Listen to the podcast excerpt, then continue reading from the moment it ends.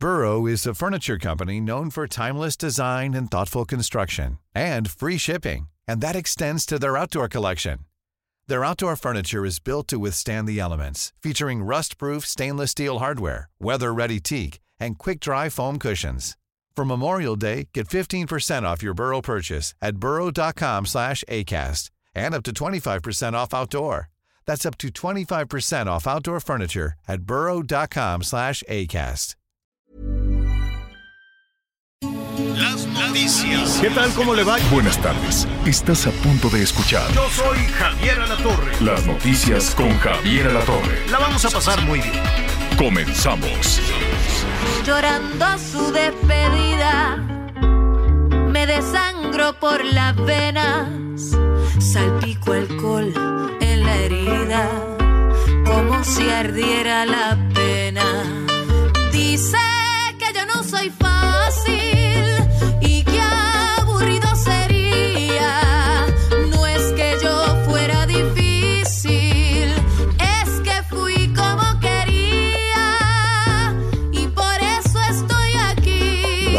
Válgame, está pero pero buena para qué qué día es hoy? Hoy es jueves. No, bueno, igual mañana la repetimos para el fin de semana. Bueno, hoy es quincena también. Hoy es quincena, cuida el dinerito porque Bueno. quién sabe cómo se van a poner las cosas. Oiga, es Mon Mañana, mañana es Laferte. quincena, pero ya hoy, A ver, a- hoy a- esperemos que estén depositando. Es Mon Laferte, esta chilena que tiene una vocesota impresionante y está cantando con una puertorriqueña.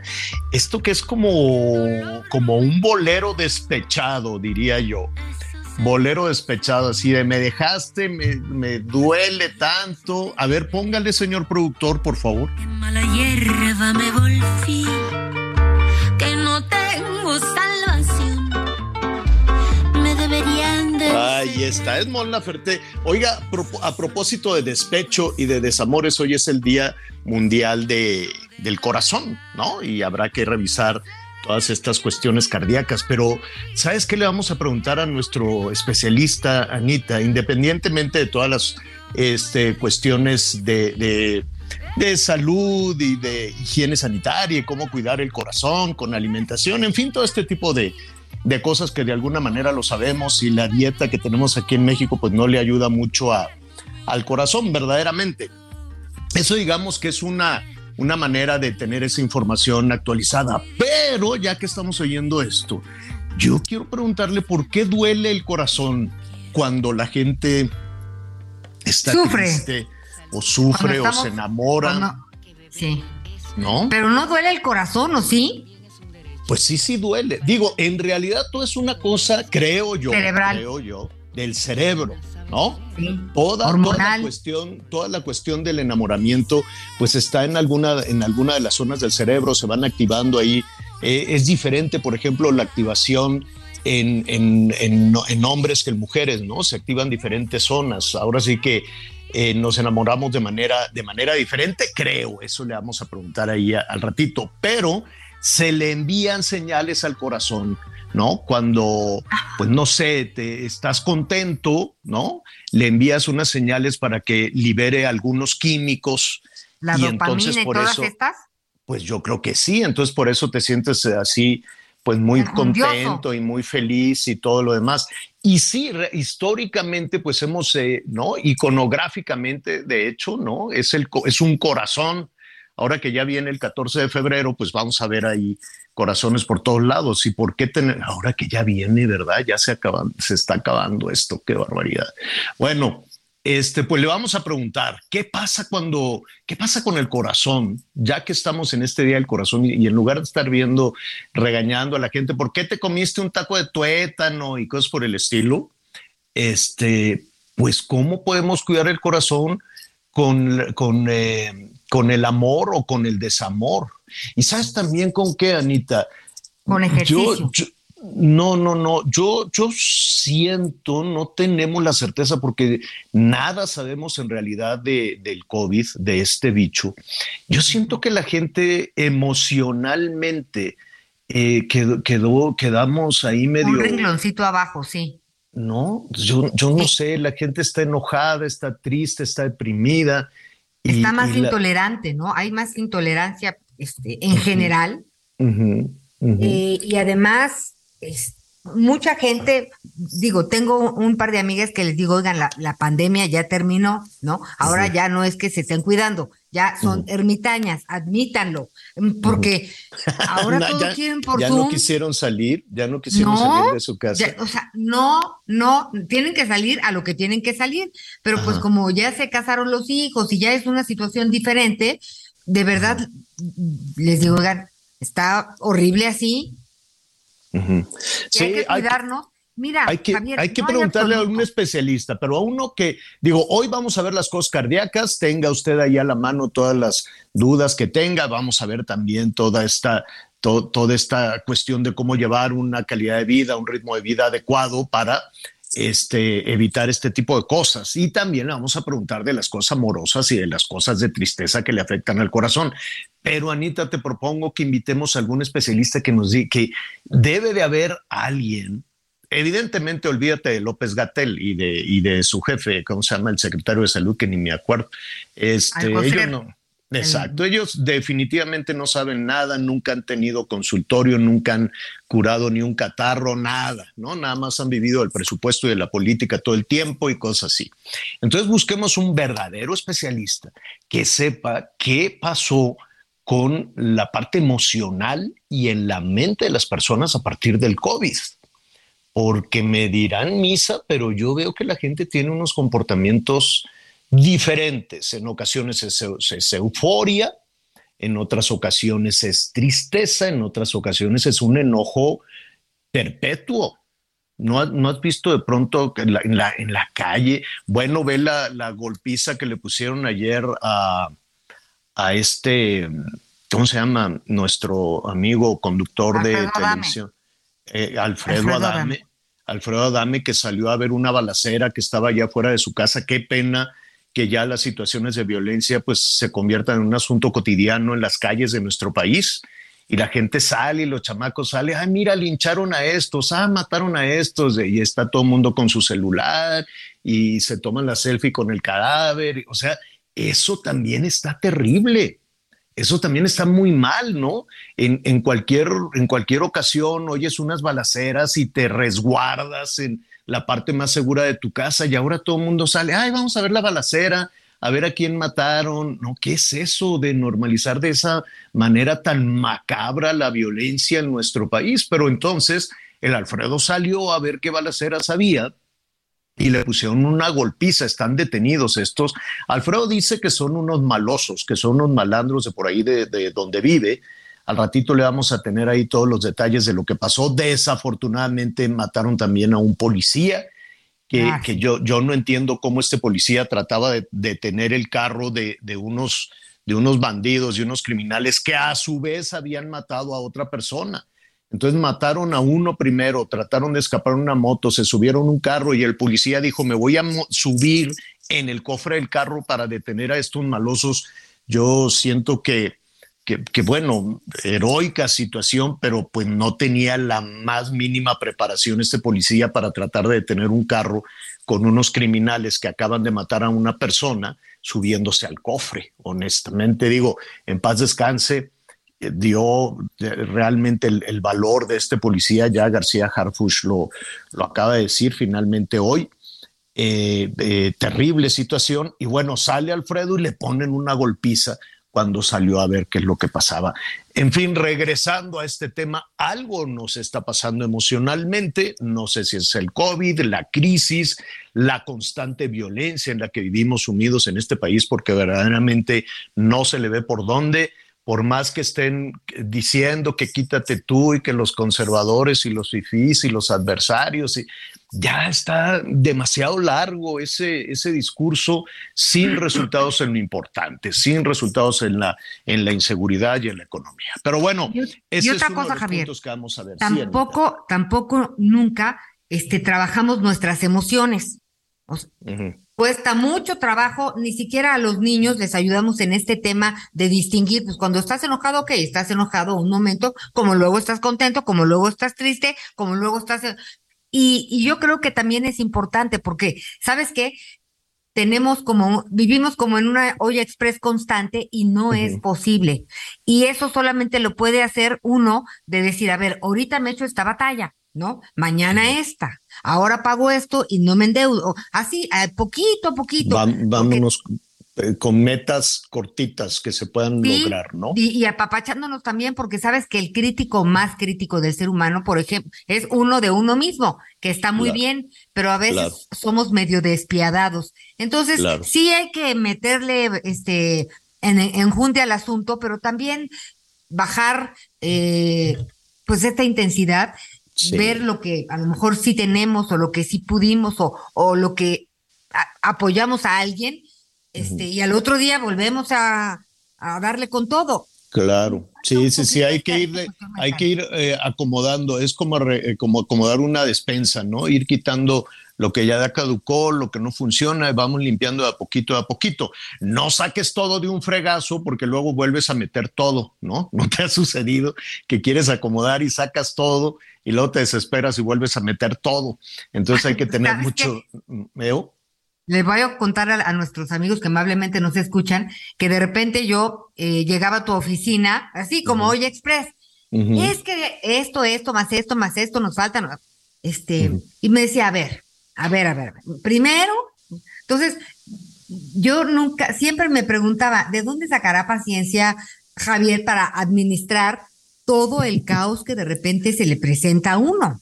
Porque eh, sí es muy difícil y fíjate que pocas personas te dicen, deténgase un momento, siéntese a ver qué, cómo le hacemos. Casi lo que compartimos todos es una bola de quejas, de angustias, de problemas y este, hay que, tampoco ayuda. Y hay que saber escuchar. A, mí me gusta escuchar a mis compañeras, a mis compañeros.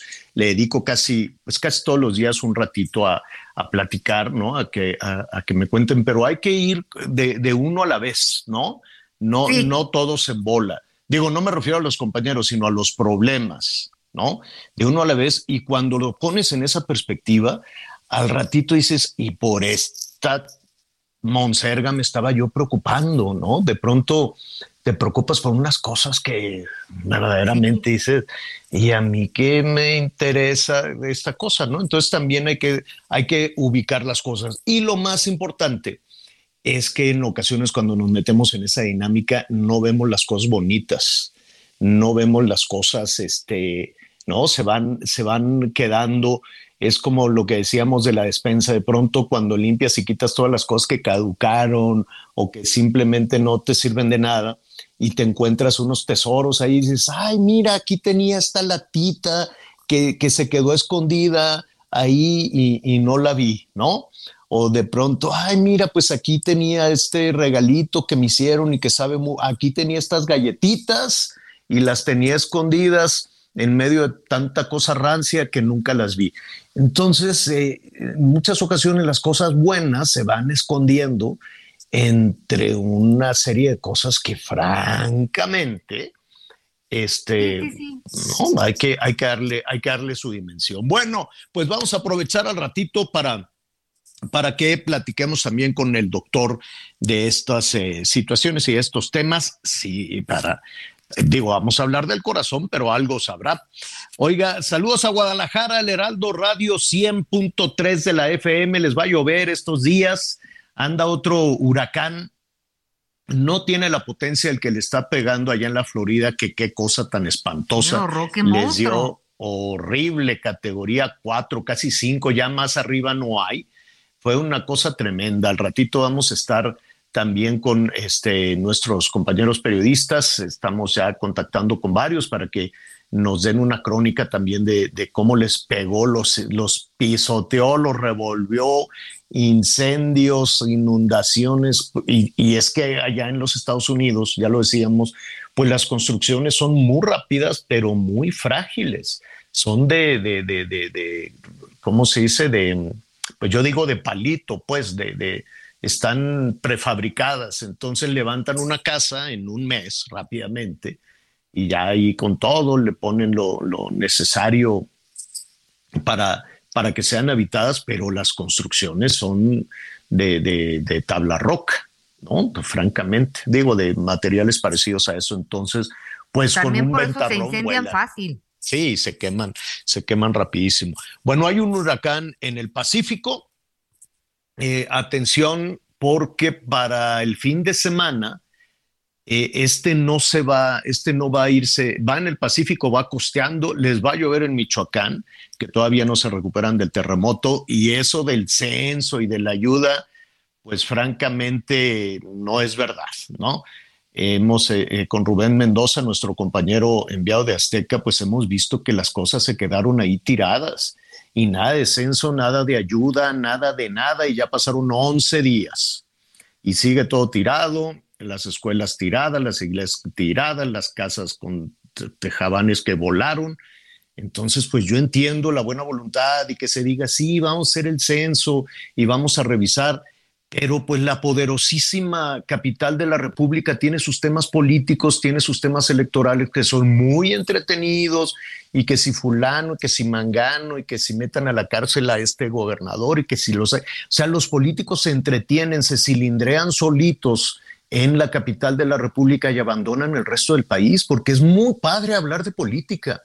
Es sencillísimo, es facilísimo sentar ahí a ¿no? tres personajes, uno, uno de gobierno, uno de oposición, y que se den de la greña y, y ya. Pero el resto de los temas se quedan pendientes, entre otros, pues ahí quedó todo el tiradero del terremoto en Michoacán, todo el tiradero del terremoto en Colima, y ahora les viene un huracán.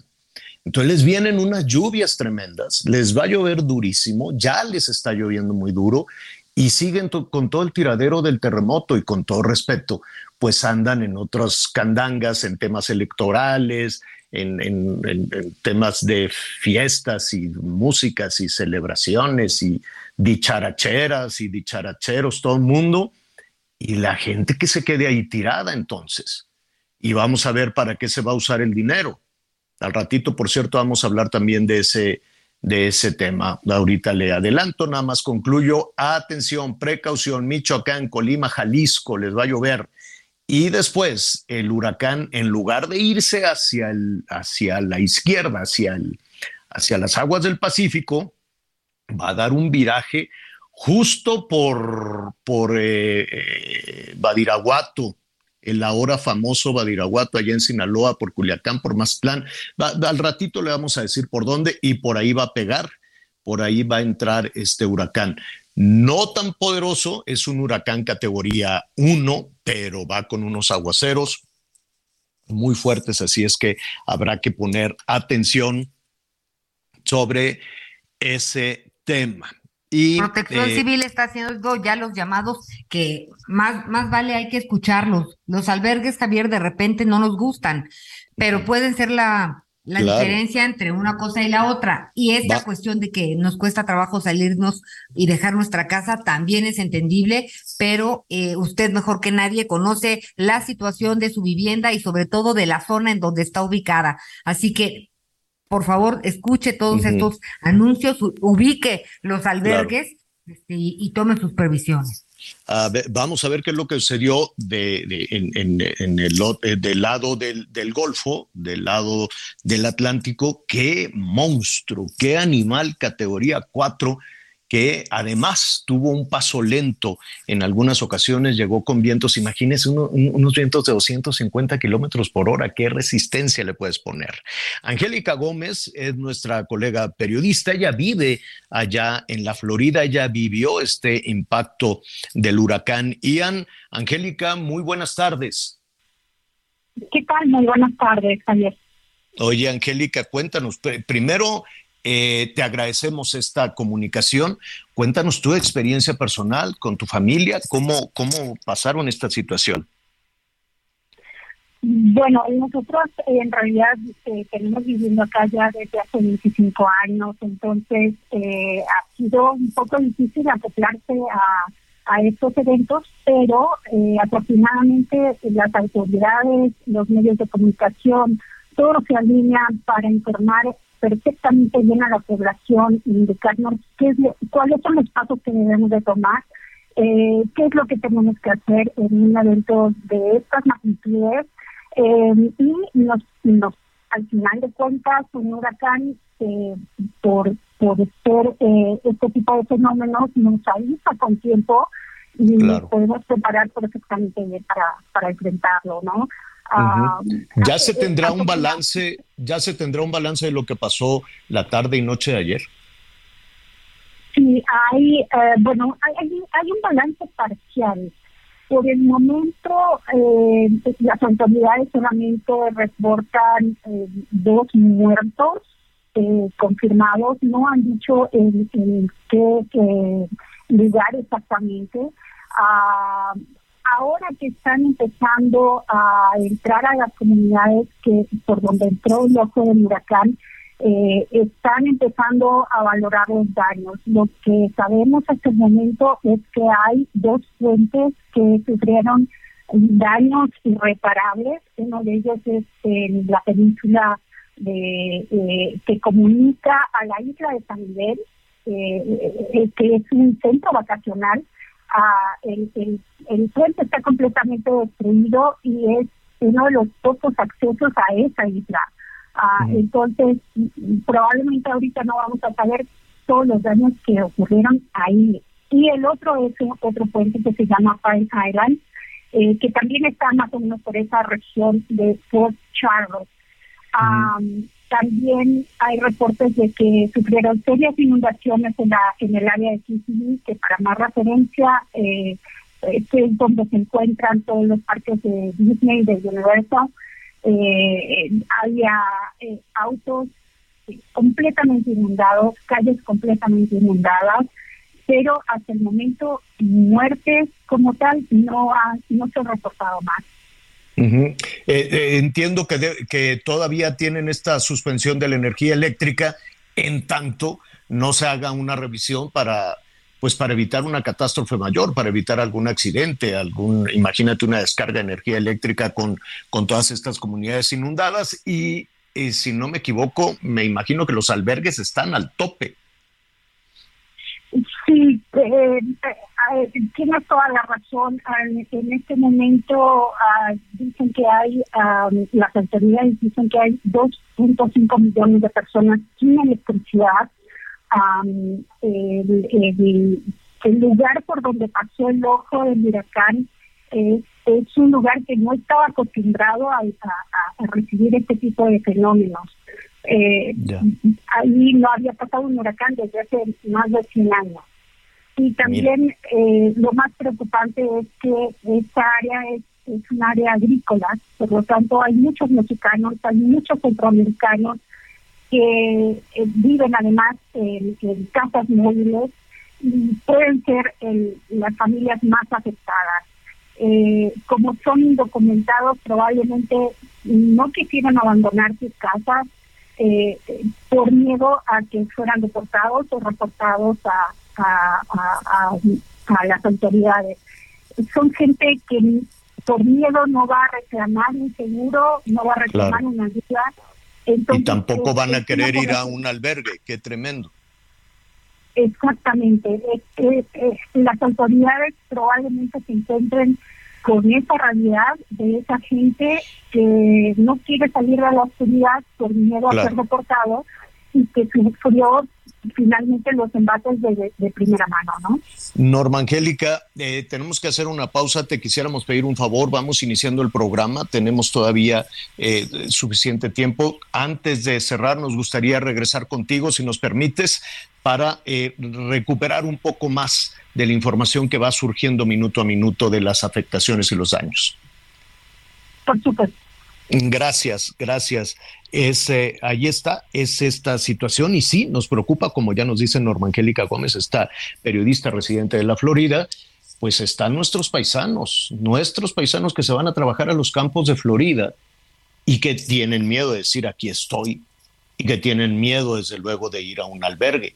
¿Qué habrán hecho los consulados? ¿Qué habrán hecho los representantes del gobierno mexicano en la Florida? Los vamos a buscar para que nos den, para que nos contesten esa pregunta. Hacemos una pausa y volvemos.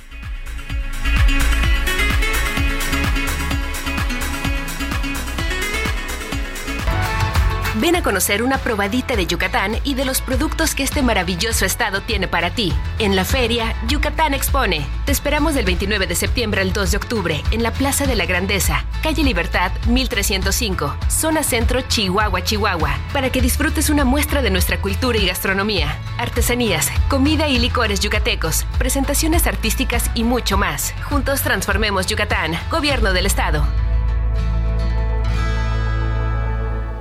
Conéctate con Javier a través de Twitter, arroba javier-alatón. Sigue con nosotros.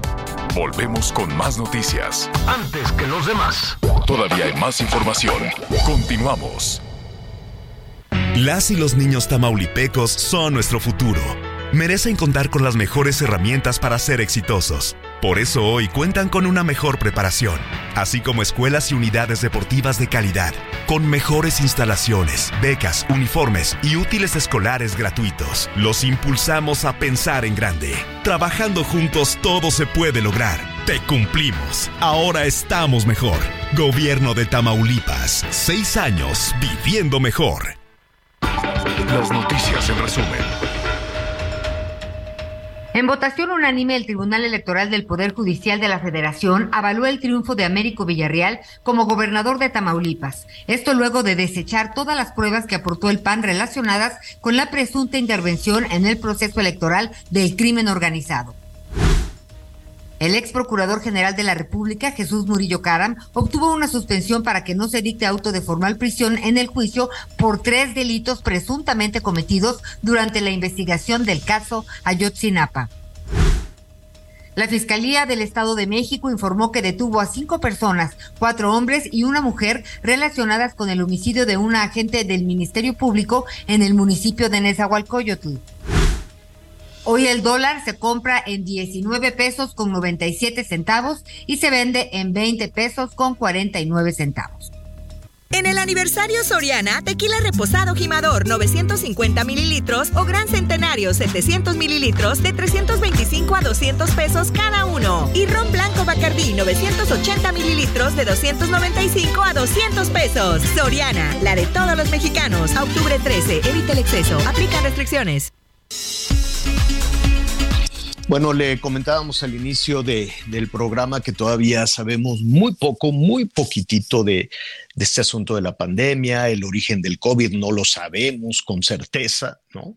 Había una historia de terror de un, de un, un chinito que se comió una sopa de culebra, que a su vez se comió un, en fin, ¿no? Un origen de, de terror poco serio, desde luego, pero nada más con eso nos quedamos. Y ya después vino toda una rebatinga política y que si pues, fórmate aquí, que si votaste por, por mí o no votaste, en fin, fue terrible, terrible. Y México está evidentemente entre los países que, entre los cinco países en el mundo que pagaron la cuota más alta de muerte por llevar esa estrategia algo que en algún punto, que en algún momento se tiene que poner sobre la mesa y se tiene que ventilar, sin que sean cuestiones electorales, ni políticas, ni nada, es un asunto de vida.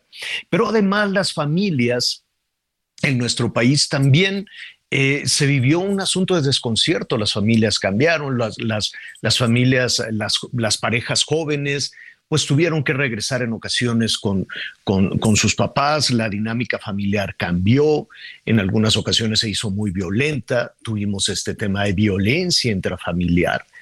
Eh, y se descompusieron muchísimas cosas de las cuales no se quiere hablar. Evidentemente el gobierno no quiere hablar de estos temas porque no sabe cómo solucionarlos básica, básicamente. Es, eh, es, es por esto, pero de que algo se rompió y algo hay que reparar en la dinámica familiar, ah, ahí está. Simplemente, mire, algunas mediciones este, que pueden eh, aportar en ese panorama. Estaba ayer, Anita estaba revisando que en el, en el, eh, el año pasado, que todavía estábamos con, con este tema de la, de la pandemia, pues los divorcios se dispararon 61%.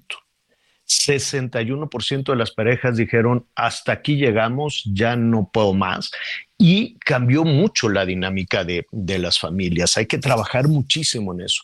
¿En dónde se divorció la gente? En Campeche, en Sinaloa y en Coahuila, en todo el país, evidentemente, en todo el país, pero en estos estados básicamente. También hubo muchos matrimonios, también está la parte positiva de todo esto. Eh, las familias se reencontraron, los espacios en casa que no se vivían por la urgencia, que ya, ya llegué vieja, ya me voy vieja, ¿no? En fin, todo este tipo de cosas. Eh, hay familias, hay parejas que se reencontraron, hay parejas que se eh, enamoraron, hay casas que empezaron a tener muchísima vida que no tenían, ¿no? previo, previo a la pandemia, que eran únicamente como una especie de, dormitorios, es decir, hay, hay dos caras en esta, en esta moneda. Pero lo cierto, pues, es que hay que trabajar muchísimo en restaurar un tema de un tema de familia. Ese es solo uno de los factores.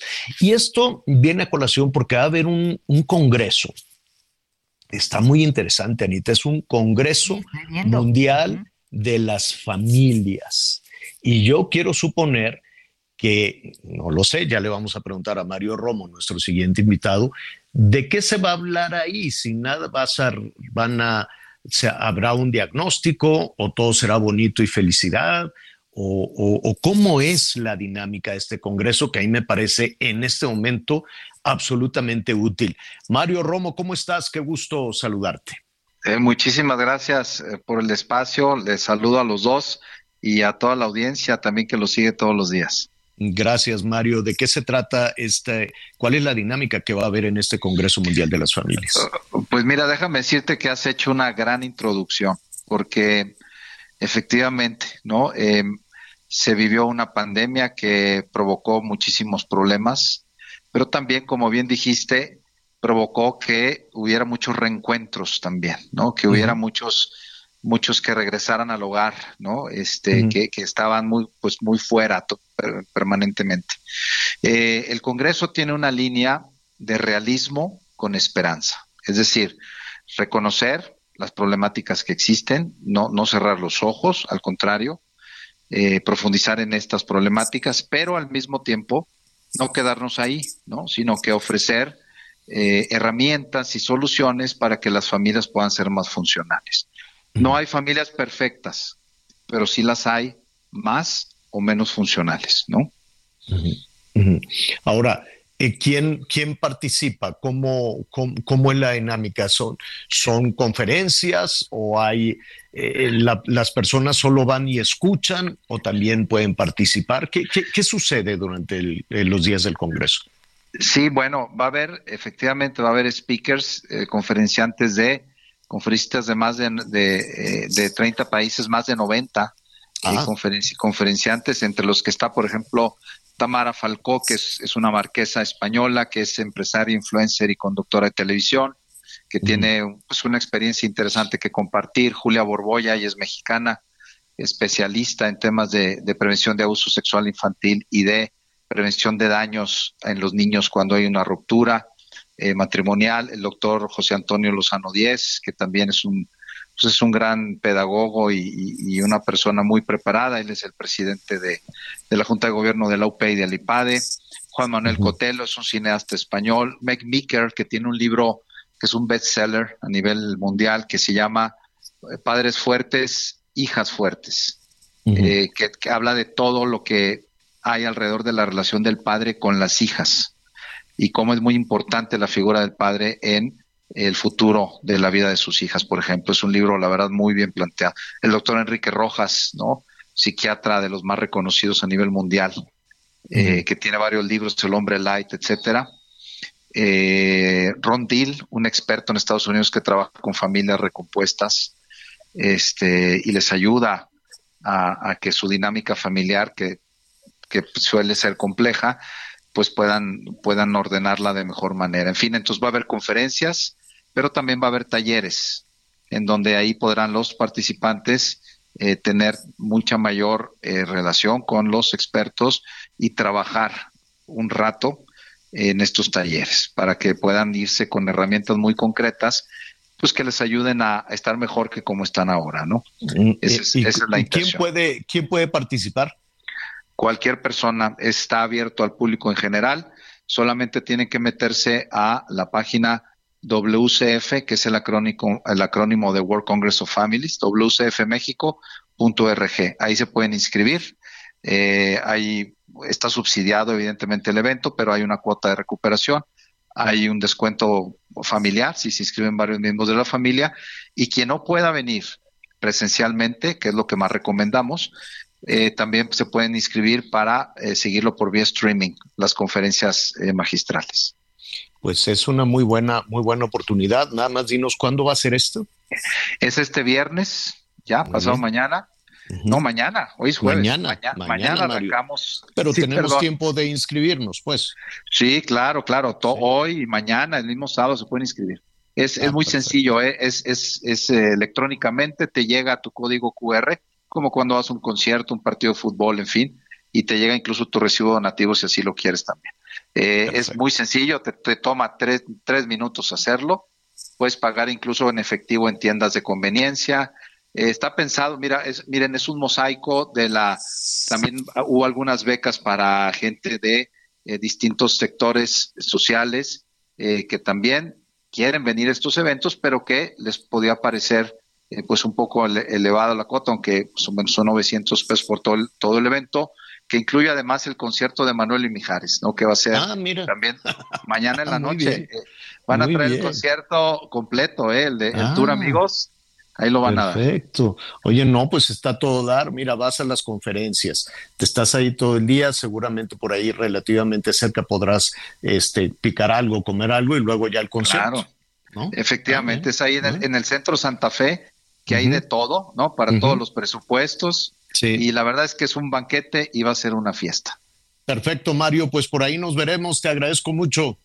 Yo les agradezco a ustedes el espacio y, los esperamos a ustedes dos para que disfrutemos un rato eh, el concierto, en fin, y que la verdad podamos poner un, pues un, un tono distinto Claro, a, lo que hoy parecería que es crisis todo el tiempo. Claro, ver, yo, yo creo que hay que ayudarnos un poquito, lo decíamos al inicio del programa, ¿no? Si vamos retirando obstáculos y todo esto, mira, las familias son como la naturaleza, florecen siempre. Te agradezco mucho, Mario. Al contrario, un saludo y un, buen día para todos. Gracias, gracias, Mario. Eh, por, por cierto, em, pues qué, qué pena, Anita, con este con este asunto que decíamos de, que se disparó el número de divorcios, pero la otra parte de la moneda es que también se disparó el número de matrimonios, ¿no? La gente durante la pandemia se enamoró más, pero también se desenamoró más. Ya lo estaremos viendo en, en perspectiva y también vamos a hablar en la próxima semana o mañana, a ver si mañana nos alcanza con algún especialista, porque ah, qué caro y qué difícil es divorciarse para algunas parejas. ¿eh? Digo, yo entiendo que hay que hacer todo un esfuerzo cuando estamos hablando de la familia y demás. Eh, eh, no, no, no suelte la toalla tan rápido, ¿no? Hay, pero hay parejas que sueltan la toalla muy rápido. Pero hay otros casos donde hasta por, por salud mental y física, pues hasta aquí llegamos, compadre, ¿no? Cuando son temas de violencia, pues por el estilo, ¿no? Lo, lo, que no es aceptable, Javier, es que mira, buena o mala decisión, pues es una decisión de la pareja o de ella o de él, pero si alguien ya no está a gusto y quiere terminar con esa circunstancia, pues muy su asunto, pero a veces eh, llegas tú a divorciarte y te empiezan a cuestionar, a ver, pero ya lo, ya, ya lo intentó bien, piensa en los hijos, en la, en, la cuestión sí, Es un chantaje horrible, sobre todo para las ¿qué mujeres. es eso? Es sobre todo para las mujeres es un es una situación terrible, es un chantaje horrible. Porque sobre todo eh, pues imagínate, vamos a poner el caso de una pareja donde se dividen las, las responsabilidades y pues eh, la, la, la, la, mujer pues lleva lleva pues una serie de actividades además sin sueldo brutales, administración, salud, educación, el manejo del hogar, en fin, ¿no? Son una, es una carga de responsabilidades enorme. Ya debería, yo propondría en lugar de todas las tonterías que andan discutiendo ahí los legisladores, que quítate tú para ponerme yo y que si tal partido, ¿no? Deberían de estar hablando de cosas serias, concretas, formales. Yo propondría que a la hora de que se casen las parejas, si la señora no va a trabajar, que reciba un sueldo ya de cajón, ¿no? Que reciba un sueldo. A ver, de lo que tú vas a ganar y vas a pagar las colegiaturas, el súper, esto, aquel y el otro, además me vas a pagar semanalmente tanto por llevar toda la administración de la casa. ¿A poco no estará bien? ¿No crees? Bueno, es que estoy tomando nota de cada cosa que dijiste porque hay que hacer una iniciativa. Claro. Por supuesto que sí. A ver, ¿cuáles son los derechos? Nos queremos tanto, nos amamos mucho, vamos a construir una, una, familia y un patrimonio entre los dos, me parece muy bien. Pero a mí cada quincena me tiene que caer este dinerito. ¿Por qué no? Porque después, ¿cuántos casos hay de de chavas, de mujeres, de señoras que dicen, ahí te ves, ya no te aguanto. Y entonces viene el chantaje económico y el chantaje emocional de a ver cómo le haces sin mí y a ver qué no sé qué. Y luego van a pedir ayuda y lo que tú dices las desalientan, le dicen, uy, no, pero ¿de qué vas a vivir? Y no, no. Y las desalientan todo el mundo, hasta la familia, lo cual es verdaderamente injusto. Entonces el ideal es que tenga su ronchita, que tenga su dinerito y que le diga, hasta aquí, ahí nos vemos. Bueno, es una iniciativa. En eso deberían de andar los diputados y los senadores, en lugar de pura candanga y puro elección y que si tú, que si yo y que si Morena, que si el PAN. Ya está, ya estamos hartos de toda la discusión electoral. No se sabe en otra. No se sabe en otra más que ver sus intereses. ¿Sabes qué es eso? Flojera. Tenemos unos políticos muy flojos que solamente hablan de lo mismo y que solamente están viendo sus intereses partidistas y sus intereses personales. Y la gente les vale tres pepinos, no les importa. Entonces, ya los tenemos ahí encaramados y nos cuestan un dineral. Al ratito vamos a hablar del presupuesto. Y en todas esas discusiones electorales y se va el dinero. En eso se les va, son una bola de flojos mantenidos y además carísimos y nada aportan. Pero ya no me voy a enojar, ya no me voy a enojar porque es jueves. vamos contigo, Anita Lomelí. Fíjate que hablando de todo este tema de, de, las familias y de lo que pasó en pandemia, el tema de las mujeres siempre es un tema que pues se tiene que sacar de toda la problemática porque hay mujeres que incluso perdieron su trabajo en pandemia. Una, pues porque no les autorizaron trabajar a distancia, a ellas. Otra, porque pues solo había dos computadoras en la casa y entonces el señor trabajaba con una computadora, los niños estudiaban en la otra y hasta sin celular se quedaba para que los niños pudieran trabajar. han pasado muchas cosas muy desagradables, pero por fortuna también hay este tema de las mujeres emprendedoras que rompen pues con, con estas barreras y con estos obstáculos.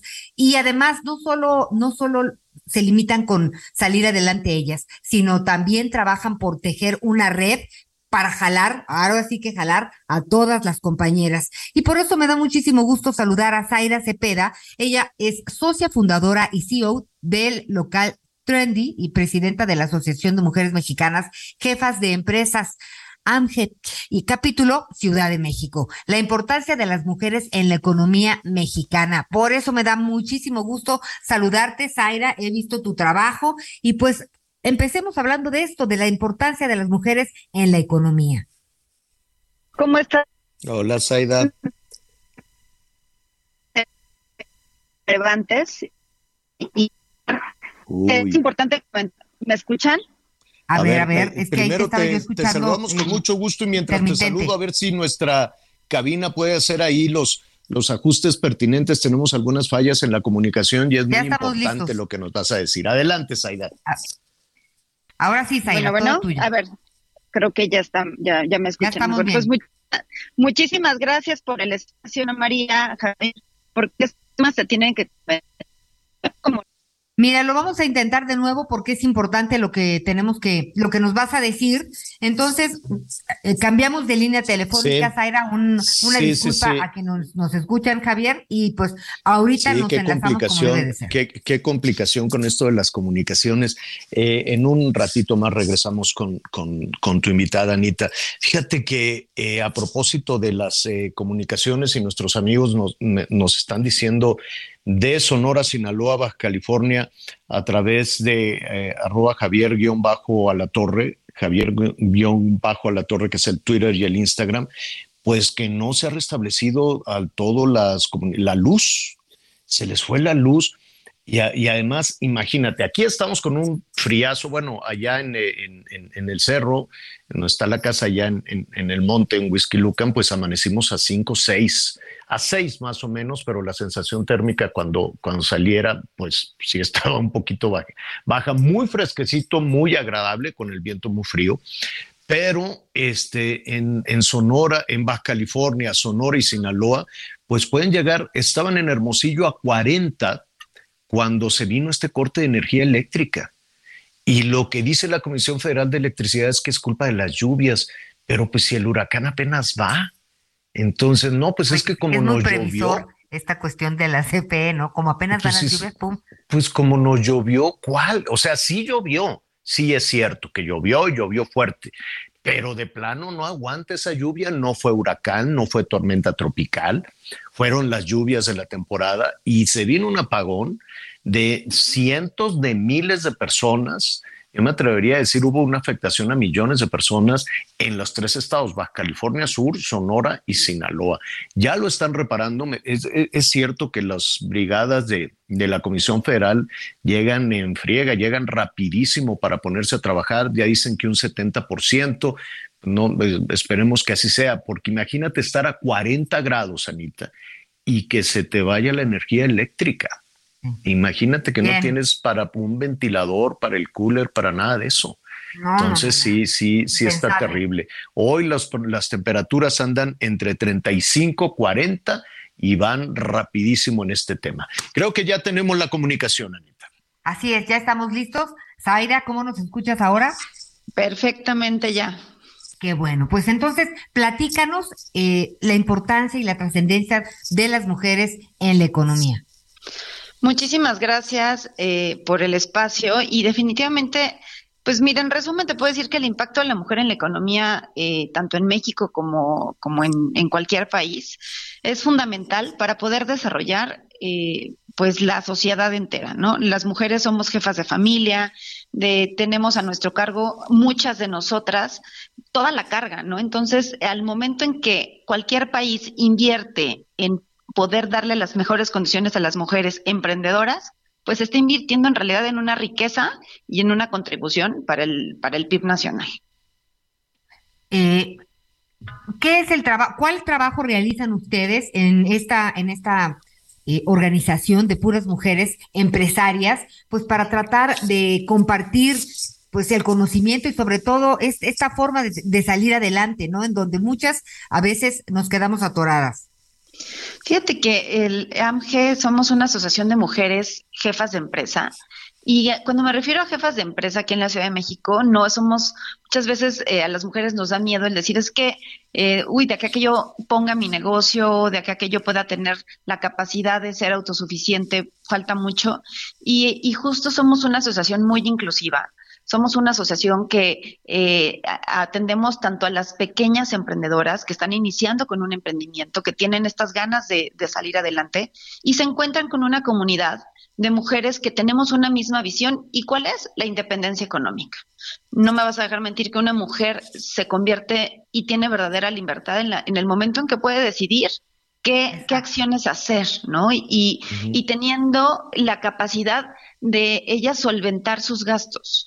Y esto es lo que va a poder permitir que en algún momento eh, podamos liberarnos de estos techos de cristal que muchas veces tenemos encima, que, que no nos permiten avanzar, ¿no? Porque que, y, y, y como a través de sororidad, eh, en, en somos una comunidad de mujeres que nos ayudamos, que si alguien va a abrir su negocio porque eh, y está, está teniendo su ahorro para hacer ese gran día, pues ahí estamos todas apoyándola, ¿no? Y si necesitamos capacitación en temas de finanzas, que es muy necesario hablar de finanzas, de mercadotecnia, de cómo vender en línea, ¿no? Dar, también dar oportunidad a estos nuevos negocios que, que vienen por la parte online. Oye, y local trending también, bueno, em, así empezaste y va requete bien. Yo empecé hace 10 años, Ana María, y gracias a que tuve un apoyo familiar, ¿no? Y cuando hablo en familia, desde quien me ayudara con mis hijos, tengo dos hijos pequeños, eh, y mis papás al, pie del cañón, mi pareja también, necesitas como emprendedora no nada más una parte, un apoyo financiero, ¿no? Con Local Trendy es también un apoyo en general de cómo iniciar tu negocio. Estoy segura que muchas de las que nos están escuchando tienen el primo abogado, la amiga mercadóloga y pues cuando estás empezando con tu negocio no tienes muchas veces los recursos suficientes, es más, casi nunca. Entonces hay que eficientar eh, esta, esta capacidad. Y yo así inicié con Local Trendy, con una red de amigos y con una red familiar. Saera, querida, mira, vamos a hacer una pausa. Te pedimos que nos aguardes un segundito para terminar con esta idea de lo que estamos platicando, que es muy interesante. ¿Te parece? Vamos a hacer un corte, pero enseguida estamos de regreso. Por supuesto.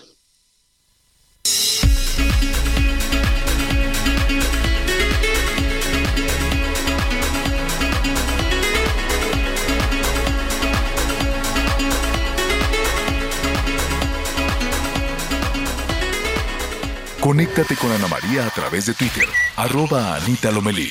Toda la información antes que los demás. Ya volvemos. Todavía hay más información. Continuamos. Participa en el reto Actinver 2022. Aprende del mundo financiero con más de 150 cursos, talleres y conferencias impartidas por más de 70 expertos de Actinver, la Bolsa Mexicana de Valores, entre otros especialistas. Burrow is a furniture company known for timeless design and thoughtful construction and free shipping, and that extends to their outdoor collection. Their outdoor furniture is built to withstand the elements, featuring rust-proof stainless steel hardware, weather-ready teak, and quick-dry foam cushions. For Memorial Day, get 15% off your Burrow purchase at burrow.com slash ACAST and up to 25% off outdoor. That's up to 25% off outdoor furniture at burrow.com Practica en un simulador que recrea los movimientos de la bolsa en tiempo real. Podrás ganar hasta 500 mil pesos en efectivo. Inscríbete en retoactimber.com. Aprende, practica y gana con el Reto Actimber 2022. Bien, pues estábamos platicando con Zaira Cepeda, socia fundadora y CEO o CEO de los Trendy, de, Local Trendy y presidenta de la Asociación de Mujeres Mexicanas Jefas de Empresas AMGE, esto en la Ciudad de México. Pero Local Trendy, Trendy, ¿a qué se dedica, Zaira? ¿Cuáles son sus servicios? Pues mira, lo que Trendy somos una arrendadora de mobiliario para eventos, tanto sociales, corporativos, bodas. Y bueno, ahorita post pandemia, pues todos, imagínate, queremos festejar, celebrar y abrazar a nuestros seres queridos. Entonces, eh, pues estamos, eh, ofrecemos servicio tanto de decoración. Tú muchas veces me dices, oye, ¿sabes qué, Zaira? Quiero decorar mi cumpleaños, el bautizo de mi hijo de tal manera, o no tengo ni idea nosotros te llevamos de la mano y además cada año lanzamos nuevo mobiliario, ¿no? retapizamos, reusamos lo que tenemos para poder pues siempre estar a la vanguardia, ofrecer nuevos colores, nuevas texturas, eh, sillones desde los rositas clarito que están ahorita muy de moda hasta las clásicas periqueras, este, desde las básicas muy corporativas hasta muebles con, con diseño con tonos dorados, cristal, somos una empresa muy divertida. Eh, oye, ¿y dónde podemos localizarte? Estamos en arroba localtrendy, MX, tal cual como suena, localtrendy con Y, eh, en MX en Instagram y en nuestra página web es www.localtrendy.com.mx. Y, eh, y en AMGE en, es a, arroba AMGE con doble M, JE.com punto MX también. Pues es importante que sigamos hablando de estos temas porque siempre hay personas que escuchan y a raíz de esto, pues como que le cae a uno el 20. Entonces vale mucho la pena que podamos eh, tener este intercambio de ideas y de, y de, y de conocer sueños realizados. Me da mucho gusto haberte saludado, Zaira, y estaremos platicando. El gusto es mío, muchísimas gracias. Y a seguir siendo estas mujeres sororas y, con aliados hombres, por supuesto, que nos permitan salir adelante muchísimo más rápido. Muchas gracias, bonito día. gracias, Aida. No tanto que nos permitan, ¿no? Sino que compartamos este la alegría de salir adelante, ¿no? Porque la pregunta no es Oye, quién nos lo va a permitir, sino quién nos va a parar, yo diría, ¿no, Javier? Eh, exacto. Anita para diputada, sí, te vamos a mandar ahí para que para que se pongan a trabajar todos estos francamente. Oigan, este, bueno, pues eh, antes de, ir con Pedro Tello con, una serie de temas financieros y económicos que crea que nos, nos mortifican a todos, eh, ya se va a acabar el horario de verano el último domingo de octubre y adiós que te vaya bien, ya no va a volver a cambiar, o por lo menos, por lo menos no cambiará. Este, no sé si el próximo presidente o presidenta este, le dé marcha atrás. Pero por lo pronto, eh, como esas son decisiones presidenciales más que ciudadanas, este, ya el horario de verano se acaba el último domingo de octubre y nos vamos a quedar con el horario de invierno. Ya en general ya no va a haber cambios, cambios de horarios a partir del primer día de noviembre. Entonces, eh, ¿qué vamos a hacer? Vamos a, retrasar el, reloj usted antes de dormir, aunque ya pues, la gente eh, con los dispositivos digitales y todo en automático se, se cambia la, la, hora, vamos a estar una hora para atrás, ¿no? Hágase cuenta, ahorita que son las 12, pues hágase cuenta que ya estaríamos despidiendo el programa, ¿no? Ya sería, no, mentira, Mentira, sería la las 11, sería la que estaríamos iniciando, estaríamos iniciando apenas eh, el, programa, ¿no? Vamos a tener una, una hora para atrás. Yo, la verdad, digo, qué bueno, hay mucha gente que no le gustaba el horario de verano, que sentía como que le quitaban una hora, depende de los, de, del ritmo de vida, de, las cuestiones eh, físicas también de muchísimas personas, pues yo me ajustaba sin ningún, sin ningún problema, pero pues ya se acaba este horario de verano. Bueno, ahí está, ya lo acaban de, resolver los legisladores, ya lo acaban de resolver en este momento los diputados. Bueno, muy bien. Oiga, em, van a aumentar las tasas de interés em, a la una de la tarde. Si no me equivoco, es, es probable, pues no, no es que me esté adelantando, pero es muy probable que se anuncie un incremento de la tasa de interés y que pueda llegar a 9.25%. ¿Esto qué significa?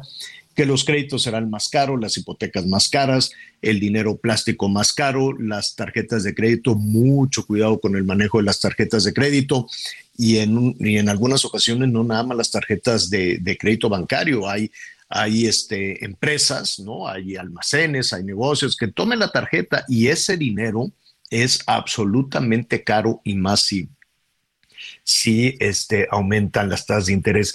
¿Por qué? ¿Por qué? ¿Por, qué? Y, esto lo estamos viendo con los bancos centrales, con las decisiones que se toman en, en, los Estados Unidos, en Europa, en fin, Japón no, Japón es el único que dijo, a ver, vamos despacito, eh, ellos no están elevando su, tasa de interés y tienen por ahí, tienen una visión distinta. Es decir, es una fórmula, es una receta. Como todo está tan caro, como tenemos esta inflación encima, eh, y no me gusta decir se los dije, pero se los dije cuando estábamos en Londres, dije, se les viene la noche a los pobres británicos con dos inexpertos, una como primera ministra y otro como rey y con una inflación terrible. Bueno, pues ahora están sufriendo. ¿Por qué es esta ecuación? ¿Por qué subir las tasas de interés? ¿Por qué se trata de frenar, de inhibir el consumo? El que sabe todo esto y nos lo explica es Pedro Tello, que como siempre nos da muchísimo gusto saludar. Pedro, ¿cómo estás? Muy buenas tardes. Javier, muy buenas tardes. Qué gusto saludarte a ti, lo mismo que a Anita y a quienes nos honran con su presencia en este espacio informativo. Eh, yo diría, Javier, para empezar y de manera muy rápida, que la medicina para contener la inflación, que ha mostrado ser la más eficaz en la historia económica de la humanidad, es precisamente la que se está aplicando en este momento. Es una medicina muy amarga, es elevar el precio del dinero hacer que las tasas de interés se eleven para que los consumidores, las familias, las empresas y los gobiernos pidan cada vez menos crédito, tengan cada vez menos dinero en el bolsillo, dinero que podrían utilizar para la compra de bienes y servicios. Así que nos están recetando la medicina más amarga que existe en la historia económica mundial y la única que hasta este momento ha probado ser eficaz para tratar de contener la inflación. Y tú hacías referencia muy bien al caso de Japón.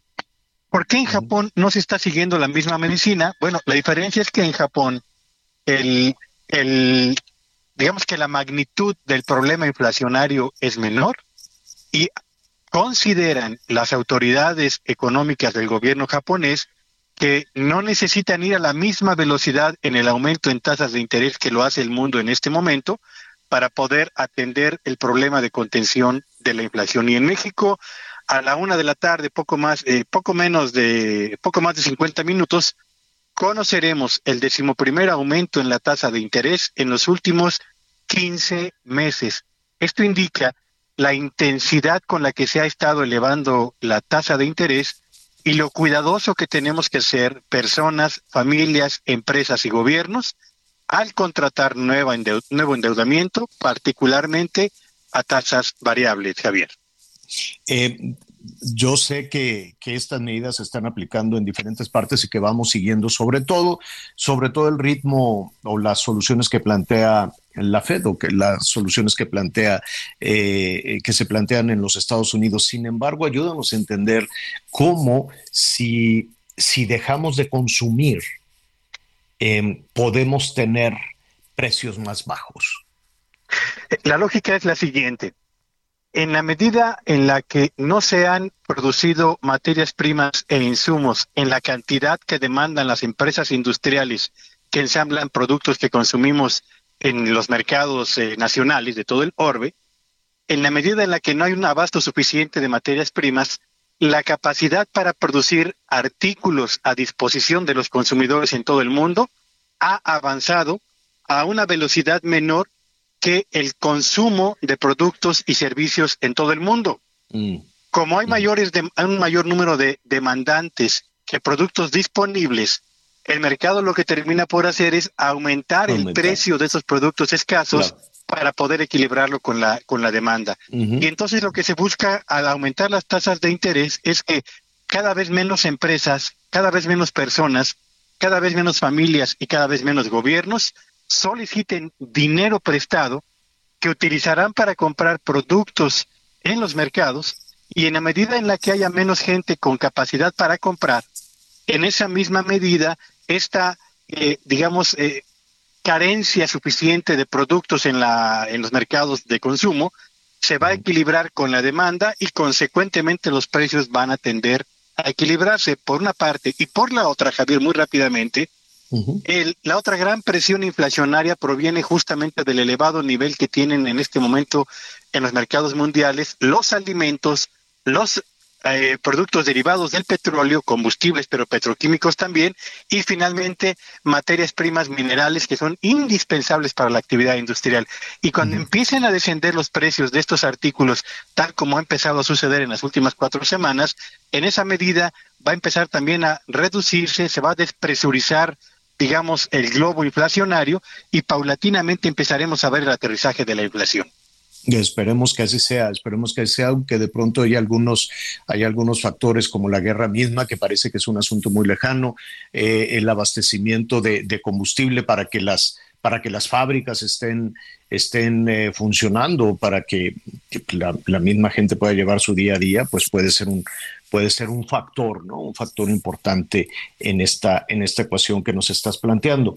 Eh, de lo que se trata entonces es de bajar el consumo para que la oferta y la demanda tenga ahí un equilibrio y entonces puedan bajar los precios. Nos queda muy, muy claro. Pero sobre esa lógica estamos todos, incluido el gobierno, Pedro, porque estoy viendo el presupuesto para el 23 y es una cosa tremenda de dinero, 8.3 billones de pesos. ¿No? Y bueno, hay que ver que, billones no es que sean dos millones, ¿no?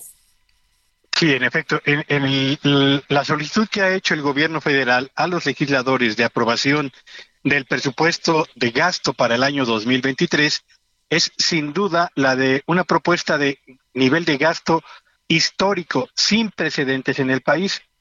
¿Qué es lo que tenemos que analizar del gasto, Javier? Yo diría que tenemos que analizar tres cosas. Uno, es un gasto que está bien dirigido a inversiones rentables para el país, a inversiones que generen empleos permanentes y a sectores que van a generar un ambiente para los negocios que estimule la inversión productiva? Y la respuesta es, desafortunadamente, no. se concentra la mayor parte de la inversión gubernamental prevista para el año próximo en los tres proyectos de infraestructura más relevantes de esta administración, cuya rentabilidad económica, pero también su rentabilidad social, genera más dudas que certezas. Segundo, el presupuesto que se solicita para el año próximo va a ser histórico porque también será histórico el monto de recursos que el gobierno tendrá que destinar, uno, al pago de la, del servicio de la deuda pública interna y externa, dos, al pago de pensiones de trabajadores al servicio del Estado, que es un asunto también importante, y tres, al gasto social que el gobierno federal asumió como obligación constitucional, a pesar de que no tenemos una economía que esté generando tanta riqueza para poder fondear ese mayor gasto social. Y esto lo que genera es otro factor de ineficiencia en la asignación de los recursos públicos. Y tercero, cuando un gobierno, Javier Auditorio, invierte menos en el sector salud, invierte menos en la actividad educativa e invierte menos en la creación de empresas con capacidad para crear empleos sólidos, estables, permanentes y cada vez mejor remunerados, pues es un gobierno que está destinando a eh, opciones poco rentables en materia económica, recursos que son escasos y que tendríamos que estar dirigiendo de la mejor manera posible en una economía como la nuestra. Así que sí, el gobierno va a gastar mucho, pero tengo la impresión de que por esos tres factores no estará gastando de la mejor manera posible el presupuesto que le van a autorizar los legisladores en unas semanas más. Eh, entiendo muy bien todo eso. La, la pregunta te puede sonar un, un, poquito cándida, Pedro. ¿De dónde sale el dinero? Porque en un comparativo rápido, el presupuesto de Peña Nieto en el 2018 era de 5, vamos a redondearlo, de 5 billones. Y ahora, eh, para eh, cuatro años después, es de, eh, cuatro o cinco años después, es de 8 billones. En un ratito más vamos a duplicar el presupuesto más caro de Peña Nieto. ¿Y de dónde sale el dinero si la economía no ha crecido? Si los motores están apagados hay, tres cosas que vale la pena señalar. La primera es que 60 de cada 100 pesos que el gobierno busca recaudar el año próximo para poder cubrir estas obligaciones de gasto que he comentado, provendrán del bolsillo de los contribuyentes. 60 de cada 100 pesos. 20 pesos adicionales van a provenir de la deuda que el gobierno federal ha solicitado a los legisladores le sea autorizada para ejercer el año próximo. Y los restantes 20 eh, pesos van a venir, eh, Javier Auditorio, de una combinación entre precios del petróleo que van a ser mayores a lo que se está presupuestando en este momento, más el incremento en los ingresos que el gobierno espera obtener por la vía de la fiscalización de los grandes contribuyentes, asumiendo que están pagando impuestos, pero no están pagando todos los impuestos que tendrían que estar pagando eh, habitualmente, Javier. Esas son las fuentes de financiamiento del año próximo pues es un tema que, que, todavía da para más. Habrá que irlo desglosando. Si nos permites, Pedro, te quisiéramos invitar más seguido. Mira, simplemente ayer estábamos hablando con el director del ISTE, ya ves que le mandaron a la Guardia Nacional, a la Rosa Isela, al Ejército a poner orden, no, a poner orden en un tema de corrupción y le decíamos al director del ISTE, oye, ¿quién te está robando? ¿Quiénes son los de las resistencias que se están llevando el dinero? ¿Cuánto dinero se están llevando? Y me dice, pues mira, los estados me deben 80 mil millones. Ya autorizados tengo eh, 111, eh, 111 mil millones. Y le dije, oye, pues ahí tienes una bolsota de 200 mil millones, ¿no? ¿La tienes? Dice, no, bueno, es que todavía que hay que ver que... Entonces, hay, hay, hay mucho dinero, hay muchas cifras y a la hora de la hora no, no llega quien está alzando la mano, ¿no? Le mandan a, a la policía, pero no le mandan el dinero. Ese es un detalle muy importante que acabas de tocar, Javier. Eh, en la medida en la que un país no transparenta, su gobierno no transparenta completamente la procedencia y el manejo de los recursos presupuestales, en esa misma, en esa misma medida, áreas tan importantes como la atención de la salud, en este caso de los trabajadores al servicio del Estado, enfrenta esta situación tan crítica que no es solamente de este año, sino de años y gobiernos anteriores. Las eh, citas que les dan para análisis llegan a tomar hasta seis meses. Para una cirugía toma cuando menos cinco meses. El abasto de medicamentos sigue siendo insuficiente y la cantidad de médicos y de personal de atención directa a quienes acuden a, revisión normal sigue quedándose por abajo de los requerimientos cotidianos. Entonces, eh, a esto me refiero cuando hablamos de un gobierno que no está invirtiendo apropiadamente los recursos disponibles y a un gobierno que no nos está informando con la suficiencia y con la profundidad de dónde viene el dinero y a qué rubros concretamente se destina, Javier. Pedro, te agradezco muchísimo. Hay muchas eh, situaciones que nos gustaría revisar contigo y poner, poner sobre la mesa el gasto, la, no solo el gasto, de dónde va a llegar el dinero y cómo se va a distribuir. Pedro, en principio, muchísimas gracias y a cuidar la tarjeta, ¿verdad? A eh, por supuesto en un que cajón con siete candados. Sí, por supuesto. Si tiene usted tres tarjetas, yo les digo, elimine dos y quédese solamente con una. Y si tiene usted un crédito contratado a tasa variable, páguelo cuanto antes, porque faltan todavía dos aumentos más en la tasa de interés, eh, Javier. Uno va a venir en noviembre y uno más en diciembre. Así que tenemos dinero caro para rato en este país. Dice Anita que ya le va a retirar la tarjeta a todos sus hijos. Que a ver, chamaquitos, adiós. No. hay más tarjeta de crédito. Porque si no, tampoco los chamacos no entienden eso de que la tasa de interés y todo lo que nos está explicando Pedro. ¿eh? Así es que mucho cuidado, hay que aprender, hay que tener una cultura financiera urgentemente. para eso nos ayuda Pedro. que nos dé unos, un par de cursos. claro. Pedro Tello, muchísimas gracias. Gracias por el favor de la invitación y muy buenas tardes a todos. Gracias. Pedro, tus redes sociales, por favor. Por favor, síganme en Twitter en arroba Petello Villagrán, donde suelo subir día a día los signos vitales de la economía y en correo electrónico en pedro.tello.bchica.gmail. Ahí me encontrarán. Gracias nuevamente por la invitación, Javier, y hasta pronto, Anita. Al contrario. Bye, Pedro, gracias. Pues mucho cuidado. Y también los señores, ¿eh? Porque luego los señores cuando vamos al súper estamos comprando pura cosa inútil. O cuando vamos a, que no sirve para la comida. Exacto. O cuando vamos a estas tiendas de, de, que es como Disneylandia para nosotros, que un serrucho, aquí están estos clavos, ¿no? Como, ya sabes, estas tiendas como, Costco. Sí, sí, sí, No, no, esas no, ya está haciendo. No, estas que son como tlapalerías, ferreterías grandotas y hay de todo.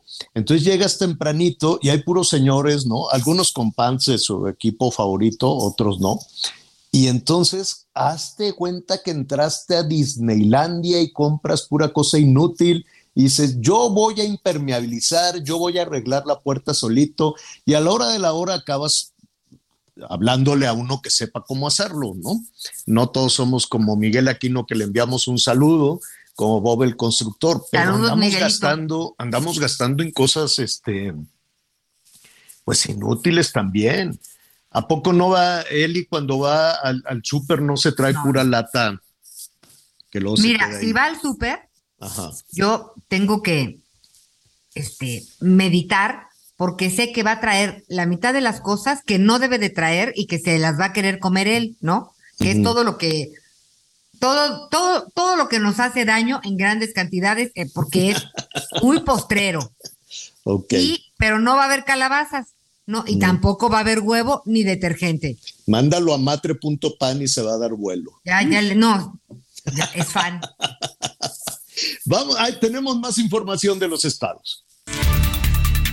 Este miércoles, la gobernadora Indira Vizcaíno Silva anunció el nombramiento del capitán de navío Héctor Alfredo Castillo Báez como secretario de Seguridad Pública en sustitución del capitán Manuel Gerandi Ruiz ante los altos índices de violencia alcanzados en la entidad. En su mensaje, la mandataria estatal aseguró que hay resultados en términos de percepción de seguridad y de índices delictivos. Sin embargo, se debe ir a un paso mucho más acelerado, pues no son los que las y los colimenses demandan y merecen. Además, mencionó que en el pasado hubo en el interior de las corporaciones, por lo que se ha hecho un número importante de movimientos al interior de la Secretaría de Seguridad Pública y en la Fiscalía General del Estado se han dado de baja a al menos 40 personas por la detección de algún vínculo con la delincuencia organizada. Además dijo que con este cambio de dirigencia se revisará todo el funcionamiento de la Secretaría y lo que se pretende es afianzar los resultados que se han obtenido para que sean cada vez más permanentes. Desde Colima informó Marta de la Torre. La Guardia Nacional informó que la Unidad de Asuntos Internos identificó a los elementos de la corporación que participaron en la extorsión de un conductor en Guadalajara, Jalisco, a quien le pidieron 100 pesos a cambio de dejarlo ir por no tener licencia de conducir vigente. Fue en las redes sociales donde un usuario compartió el video en el que se observa a uno de los elementos exigiéndole el dinero, así como el momento en el que otro guardia registra el vehículo e intenta quedarse con unos audífonos, mismos que regresa a su lugar cuando se percata que hay una cámara al interior de la camioneta.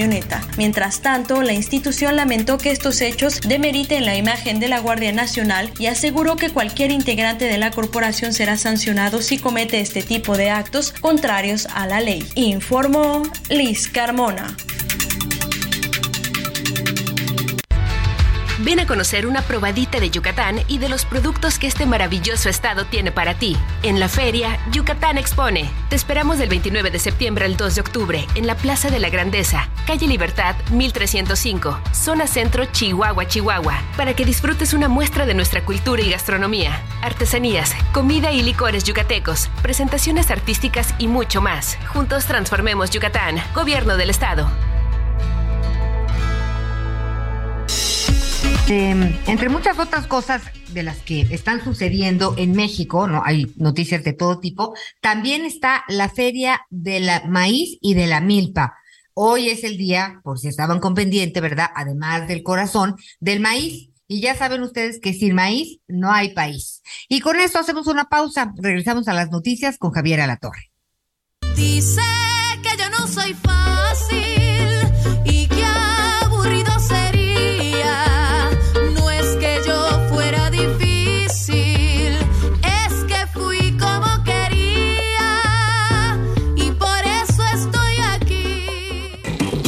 Conéctate con Javier a través de Instagram.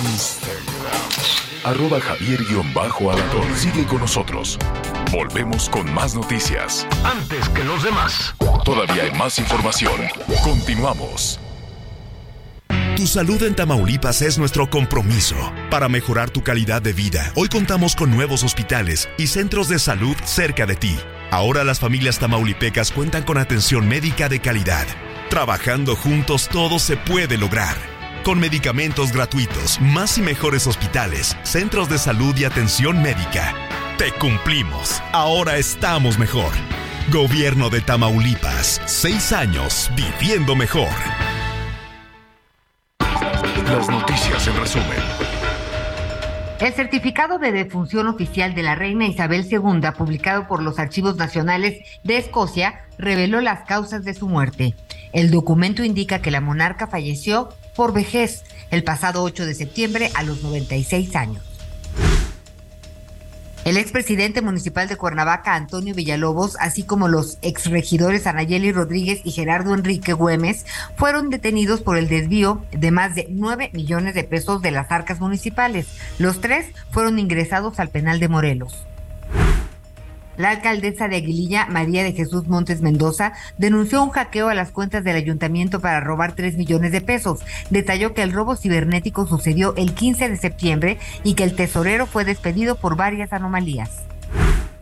Este miércoles alrededor de 1.500 mujeres manifestaron, se manifestaron en la Ciudad de México para exigir un aborto libre y seguro para quienes así lo decidan. Aunque el aborto es legal en la capital, las manifestantes exigen que se aplique una política nacional y que se debata la ampliación del plazo para interrumpir el embarazo. En el aniversario Soriana lo damos todo. Higiénico Suabel con 32 rollos de 129 a solo 100 pesos. Y arroz super extra verde valle de 900 gramos de 33.50 a solo 20 pesos con 100 puntos. Soriana, la de todos los mexicanos. A octubre 13. Aplican restricciones. Bueno, eh, antes de, ahora sí que antes de entrar en temas de- del corazón, que créame que es muy importante, hoy es eh, un día en el cual se llama la atención sobre las, las, eh, las cuestiones cardíacas, pero Anita estaba reflexionando desde luego que es un asunto serio, que es un asunto que cuesta muchísimas vidas cada año en nuestro país. Aunque tenemos esta variable nebulosa, ya lo veíamos con el tema de las familias, con el tema de las violencias, con el tema emocional, absolutamente nebulosa el COVID, ¿no? Con unas eh, autoridades que verdaderamente llevaron una estrategia terriblemente mala, ¿no? México fue uno de los cuatro o cinco países en el mundo que llevó la peor, la peor estrategia contra, contra el COVID y, ahorita que decía lo de la reina en, el, en, su acta de defunción, que dice, pues se murió de viejita, pues yo no sé si en México así le ponen, ¿no? ¿De qué murió de viejito? Pues no, no, no, no lo sé. Pero cuando estaba todo este tema del COVID, decían, eran miles y miles de actas de defunción en un desorden absoluto y ponían neumonía atípica. Cuando alguien de gobierno no sabe qué está pasando, dicen que es algo atípico. No es que la lluvia atípica, el, color, el calor atípico, no siempre dicen, no, pues es que con esto que nos pasó. Y entonces ahí ponían neumonía atípica y después ponían paro cardiorrespiratorio y no, no, no, no ponían nada que responsabilizar al gobierno en términos de COVID. Y después tuvimos una, serie de, fallecimientos adicionales eh, que no estaban, cada país no tiene en su tasa de población pues un número, un, pronóstico de población que fallecerá por diferentes razones y aquí se disparó. Entonces el factor COVID sí pues, lo, vamos a tener ahí como, como una losa. Sé que lo queremos enterrar, sé que no queremos hablar de eso, ni de dónde salió, ni, y, sobre todo las autoridades no quieren que se vuelva a poner ahí el tema, pero allí está y tenemos que saber, tenemos que saber qué pasó. Tenemos que saber cómo se actuó, tenemos que saber realmente cuántas personas este, eh, fallecieron. Y esto viene a colación porque efectivamente las eh, enfermedades o, los padecimientos cardíacos, si no me equivoco, pues están en uno de los sitios eh, importantes que hay que ponerle atención por los fallecimientos que hay en nuestro país. Pero hay buenas noticias, se puede llevar una, una ruta adecuada para tener una vida sana y, y larga. Y si no, le vamos a preguntar a Manuel Carrillo, cardiólogo, en el Hospital Ángeles en la Ciudad de México, Ángeles de las Lomas. Doctor, ¿cómo estás? Gracias por atender esta comunicación. Hola, ¿cómo están? Buenos días, ¿cómo, cómo han estado? Bien, bien, pues atendiendo este Día Mundial del Corazón, que no es otra cosa más que llamar la, la, atención sobre las enfermedades cardiovasculares, si no me equivoco. ¿Cómo andamos en ese sentido en México? Híjole, pues no son muy buenas noticias que digamos. Este, la mortalidad cardiovascular en México es muy alta. Eh, está por arriba de los 60 por cada 100 mil y sigue subiendo. Y estamos pues muy mal. El, la OMS ha pedido disminuir el 25% de la mortalidad cardiovascular para el 25, pero no creo que lleguemos. Los últimos cinco gobiernos no han podido a, apuntar bien estas, esta situación. cómo, se puede llegar a esa meta? Yo sé que, que, hay, hay ocasiones en que por más esfuerzos que se haga, eh, hay condiciones, no sé si condiciones genéticas, pero ¿está en nuestras manos bajar ese índice o llevar una mejor atención de enfermedades cardíacas? Sí, claro que sí. Este, los factores de riesgo que intervienen más importantemente en esto de la presentación de las enfermedades cardiovasculares, pues son la presión, la diabetes, el tabaco, sedentarismo, eh, obesidad, colesterol, todas ellas se pueden atacar. Decimos que por un 1% de disminución de la hemoglobina glucosilada, que es el azúcar que se pega al glóbulo rojo, si lo lográramos bajar el 1% en los pacientes diabéticos, podríamos disminuir hasta en 15% la presentación de infartos en estos pacientes.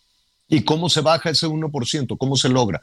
Pues hay que, pues, una dieta estricta para los pacientes diabéticos, bajar de peso, hacer ejercicio.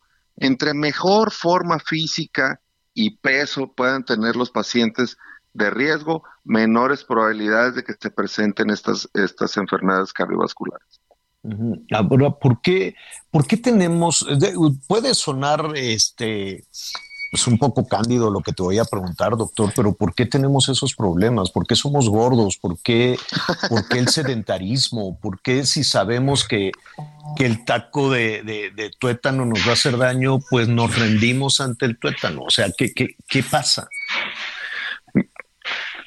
Satanizamos el colesterol y las, y las grasas.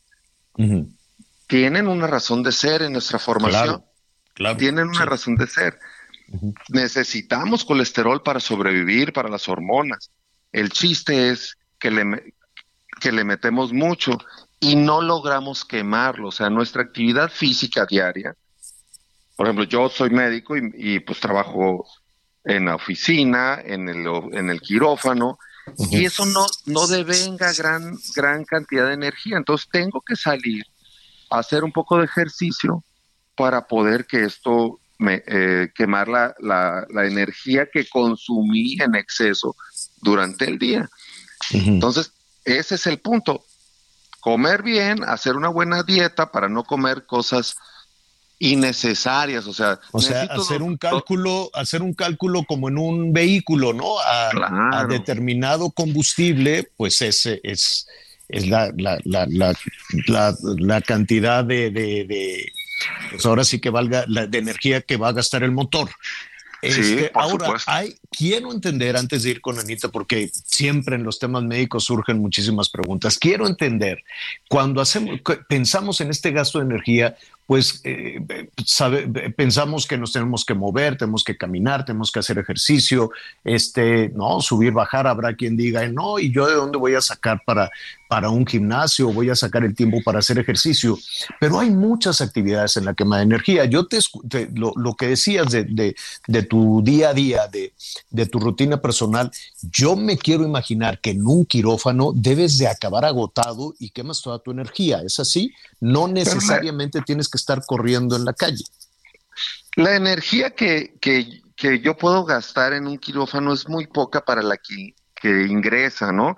Entonces, ah, la cantidad que yo consumo, que puedan ser, vamos a decir, 2.500 calorías en el día, que son muchísimas, y quemo de manera convencional 1500, pues hay mucho, eso, cada mil calorías es muchísimo que se va amontonando y se forma grasa. Entonces yo tengo que salir a caminar, no necesito ir a un gimnasio. No necesito pagar para hacer un poco de ejercicio. Con 30 minutos diarios, 3 kilómetros, 3 kilómetros de distancia en media hora son suficientes para que tengas, que mejore tu estado cardiovascular. No necesitas correr dos horas y más pasarte tres horas en las pesas y no. Necesitamos caminar 3 kilómetros diarios, controlar un poco de eh, la cantidad de energía que metemos, sobre todo aquellos carbohidratos que, no nos sirven, como el alcohol, como las pastas eh, eh sofisticadas o complejas, ¿sí? Esa sería la, una fórmula fácil. Claro. Anita Lomelí te quiere, te quiere preguntar, doctor. Gracias, Javier. Oye, doctor, fíjate que hablabas del colesterol, entonces de repente, pues le dan a la persona una pastillita para controlar el colesterol, pero de repente también está la pastillita para, para la presión alta o baja. Y de repente veo que traen unos pastilleros las personas, este, pues para controlar todo, y todo está relacionado, pues con que eh, con el peso y con el corazón. De verdad, si hacemos lo que tú dices, podemos dejar estas pastillas y además, si en un momento dado hay que tomarlas, pues no es de por vida, yo creo. O sea, mi, mi instinto me dice que no es posible que de por vida un medicamento así, pero sí se hace de esta manera en México. Sí, mira, una vez que se es hipertenso, es prácticamente imposible dejarte tomar medicamentos la, el, el objetivo es que tomes los menos medicamentos necesarios para el mejor control posible. Entonces, si yo estoy en buen estado físico, hago ejercicio, las ¿Quién controla la presión? No es el corazón, son las arterias del cuerpo que cuando se aprietan sube la presión y cuando se aflojan sube.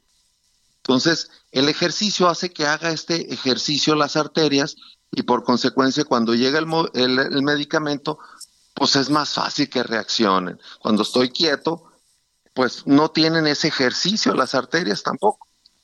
Entonces, déjame te digo otra cosa, los medicamentos para el colesterol pues tienen una indicación bastante eh, precisa y no hay mucho que discutir. Tienen que tomar medicamento del colesterol, hay que tomar. Pero si el 50% de los pacientes con, con obesidad tienen colesterol normal y el 50% de los que se infartan tienen colesterol normal. Entonces, ¿dónde estamos parados? Pues es la suma de los factores. Tengo que controlar todos los factores lo mejor posible para poder que las posibilidades de que me enferme eh, de, estos problemas cardiovasculares eh, sea menor. Entonces, pero no queremos hacerlo. No quiero dejar de fumar, quiero mantenerme sentado, no, este, no quiero hacer una buena dieta y mucho menos salir a caminar media hora en la calle por lo que tú quieras, por inseguridad, por lluvia, por sol, por lo que tú quieras. Oye, todo, todo, todo lo que hemos vivido en los dos últimos años, que fue de una gran incertidumbre, pues teníamos miedo porque no sabíamos qué, qué estaba pasando, cambiamos nuestros hábitos, nos quedamos encerrados eh, en, en, casa y era el mensaje, no te muevas, quédate ahí, no hagas. Me imagino que tuvo un efecto en, lo, en las eh, enfermedades eh, cardiovasculares. Al principio, al principio no, pues estábamos asustados y apurados tratando de aprender cómo controlar este, esta pandemia. Y las personas, pues nos mantuvimos encerrados lo más posible. Entonces, el no devengar ejercicio o esfuerzo, pues mantenía un estado de estrés bajo, estrés físico, no mental, ¿no? Ya. Entonces mantenía bajo esto, pero conforme se fue liberando esto o se fue poniendo en el tiempo, se puso ríspido porque tenía que trabajar, porque perdí trabajo, porque tenía que salir a buscar cómo subsistir, volvieron otra vez. Entonces, obviamente hubo, los infartos se siguieron muriendo de infartos no disminuyó eso, siguieron muriéndose de infartos. Y, y el COVID abonó a una mala circulación. La inflamación del COVID es tan agresiva que hace que se formen coágulos en todos lados, incluyendo las coronarias. Claro. Todavía tenemos muchísimo que aprender. Dinos, eh, eh, a, reserva de, que nos permitas continuar con esta conversación eh, más adelante, sobre todo si es la principal causa de, muerte en, nuestro país, ¿qué, podemos hacer? Lo básico, em, y sobre todo las personas mayores que te dicen, oye, pues yo ya llevo toda la vida alimentándome así, yo ya caminé todo lo que tenía que caminar y también están los, los más jóvenes, ¿no? Que el otro extremo que dicen, hombre, a mí no me va a pasar nada de eso. pues sabemos todos que cuando estamos jóvenes nos creemos indestructibles, ¿no? Y nada, y nada más erróneo.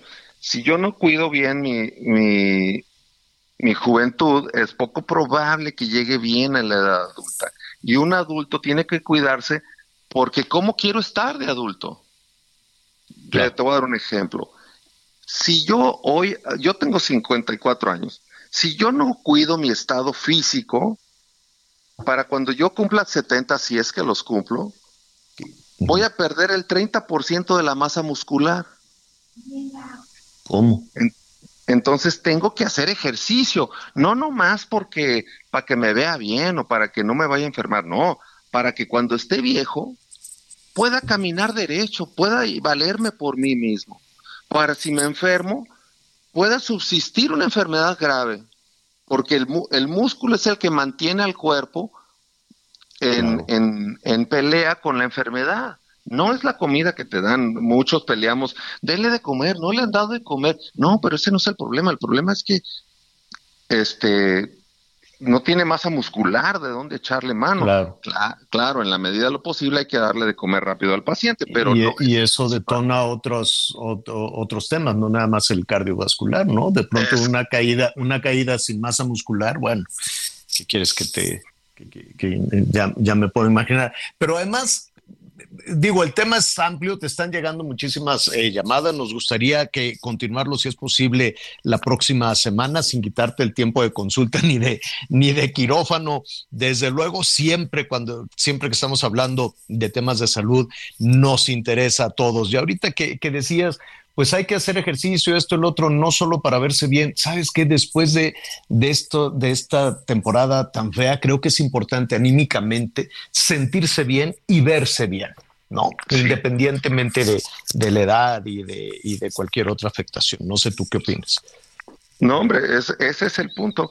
Las, el ejercicio también genera endorfinas, o dicho de otra manera, este, antidepresivos naturales para salir de todas estas cosas que se nos meten en la cabeza con la depresión, con el encierro. Entonces el ejercicio, el ejercicio abona en estas cuestiones. Oye, se nos vino tiempo encima y desde el principio del programa anunciamos que, te íbamos a, tener y para tener muchísimas preguntas. Y una de las cosas, porque ya ves que Anita es muy romántica y le da por poner boleros y cosas así, decíamos, oye, ¿por qué cuando la gente se enamora, el se, yo sé, quiero suponer que es un asunto de, de cerebro, pero ¿por qué lo representamos con el corazón? Y también los rompimientos, los divorcios, las tristezas, todo va a dar al corazón, el corazón roto. Eh, creo que, creo que de hecho hay como, como una enfermedad ahí, ¿no? Síndrome del corazón roto, cosas por el estilo. ¿Todo eso se puede sanar o es verdad que con el tiempo, pero bueno, ya me están aquí presionando. ¿Qué te parece si hablamos del mal de amores, si efectivamente es un asunto físico que se pueda eh, controlar? Sí, claro que sí, con mucho gusto. Pero nada más dinos, sí, sí es así. Sí, sí se puede controlar, claro. ¿Y sí duele el corazón? Eh, sí, sí duele, claro. ¿Pero por qué duele? O sea, ¿cómo te duele? A mí nunca me ha dolido así. Ahí tengo un pues dolor porque nunca, pues porque te ha tratado Elic muy bonito. No, no, no, no, no. no, el, pero el corazón, el corazón sí duele, pero en algunas circunstancias. No duele como cuando te golpeas o te rompes un hueso. Tiene características diferentes, pero sí duele no todo el tiempo, o sea, un dolor constante que dure días, es poco probable que sea el corazón. No quiere decir que no, pero es poco probable. Un dolor intenso que dura más de 20 minutos, que no se quita con nada, que se agrega sudoración, palidez, dolor de la boca del estómago, que no puedo respirar. Hay que correr al hospital, no hay que esperarse que a ver si se quita con la aspirina. No, hay que correr. Lo peor que puede perder son unos pesos o un poco de tiempo. No son muchos pesos. Claro, pero también se siente bonito. También la palpitación y todos los químicos que de pronto se sueltan con el enamoramiento y esa alegría, y luego te, te, te delata el corazón porque te pones colorado y pues, bueno, que, ¿no? Hay, hay, una relación, hay una relación entre el sistema nervioso y el corazón. El corazón está inervado, ¿no? Por medio de unos nervios. Y eso hace que la estimulación, la, la, conducción nerviosa, la electricidad del cuerpo, se hace por, por marcadores químicos, como puede ser la adrenalina o la norepinefrina. Estos marcadores viajan muy, eh, hacen que en las conexiones se transmitan la electricidad y pueda llegar muy rápido a distancia. El ejemplo es el corazón. Con solo yo ver. ¿Y eso, ¿y eso es el amor? Con solo yo ver a la persona que me gusta, despierto una emoción que dispara un, un, estímulo nervioso al corazón y hace que me dé taquicardia, que sienta. Pero ese es, pero óyeme, doctor, pero ese es que te gusta, es una atracción, pero no está, no sabemos si es amor. No, Ay, Anita, qué complejidad. no, no, no, no, pero no. Se siente bonito. Tú, tú, tú aviéntate. Si tienes esos síntomas que te dice el doctor, tú aviéntate y piensa que es amor, ¿no? Porque luego, pero, luego. Pero también puede ser miedo. También puede ser miedo. Ah. Esa, misma sensación se puede sentir con el miedo. Con solo ver pues a esa persona que viene a golpearme, pues me va a dar miedo y voy a despertar lo mismo, taquicardia, adrenalina, palidez. ¿Por qué? Porque se contraen todas las, las, las venas y arterias de los periféricos donde no se requiere la, la, sangre y la manda al músculo y al cerebro para poder pensar y para poder correr o pelear. Claro, claro. Sí, sí, sí. Y de pronto no sabes de dónde sacas la fuerza, y, pero la sacas, ¿no? Y, la habilidad para tomar decisiones. Y tomas este, ¿no? Eso. Qué, qué fascinante es todo lo que nos, todo lo que significa el corazón y todo lo que significa desde luego el cerebro. Si no tienes inconveniente y prometemos este no meter, no, no interferir ahí en las consultas y mucho menos en el quirófano, pero queremos seguir platicando contigo. Claro que sí, con mucho gusto. Les mando un saludo a todos. Gracias, gracias Manuel. Manuel Carrillo, cardiólogo, ¿tienes eh, Twitter, redes sociales? Eh, sí, pero están muy complejas esas ah. cuestiones. Ya luego se las mando. Bueno, ok, luego las sacamos, luego las ponemos. Manuel, muchísimas gracias. Que estén muy bien, cuídense mucho. Gracias, Manuel Carrillo, cardiólogo en el Hospital Ángeles de las Lomas en la Ciudad de México. Ya ves, Anita, tú cuando sientas la palpitación, este, pues mucho cuidado porque luego eso te delatas, te pones así chapitas y este, ¿no? ¿Sabes quién sabe también mucho de, eso? Feggy Ostrowski. Hay que mandarle un saludo a Feggy Ostrowski, eh, que ya estudia todos estos temas del comportamiento cerebral y además es encantadora. Hace mucho que no le invitamos. Vamos a, vamos a invitarla. No, y son temas muy interesantes, apasionantes y necesarios de platicar.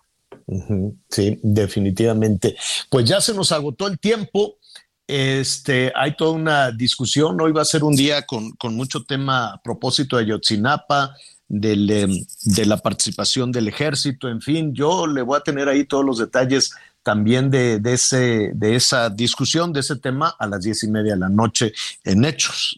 Entonces, eh, esté ahí pendiente. Anita, vámonos por una sopita ya. Vámonos por una sopita y algo más fuertecito porque está frío en la Ciudad de México. Mucho cuidado con todos, con estos frentes fríos, las lluvias, los huracanes, tomen sus previsiones.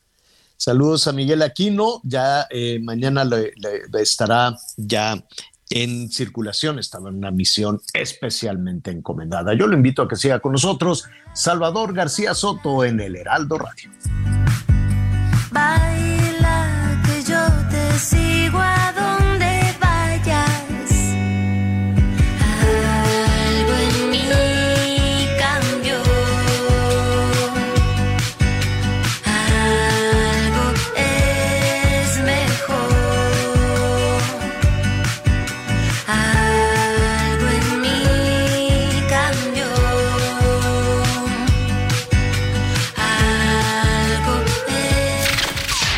por acompañarnos en Las Noticias con Javier La Torre.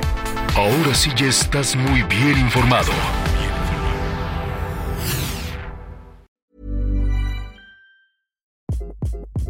Hi, this is Craig Robinson from Ways to Win, and support for this podcast comes from Invesco QQQ the official ETF of the NCAA. Invesco QQQ is proud to sponsor this episode and even prouder to provide access to innovation for the last 25 years. Basketball has had innovations over the years too. We're seeing the game played in new ways every day. Learn more at Invesco.com slash QQQ. Let's rethink possibility. Invesco Distributors, Inc.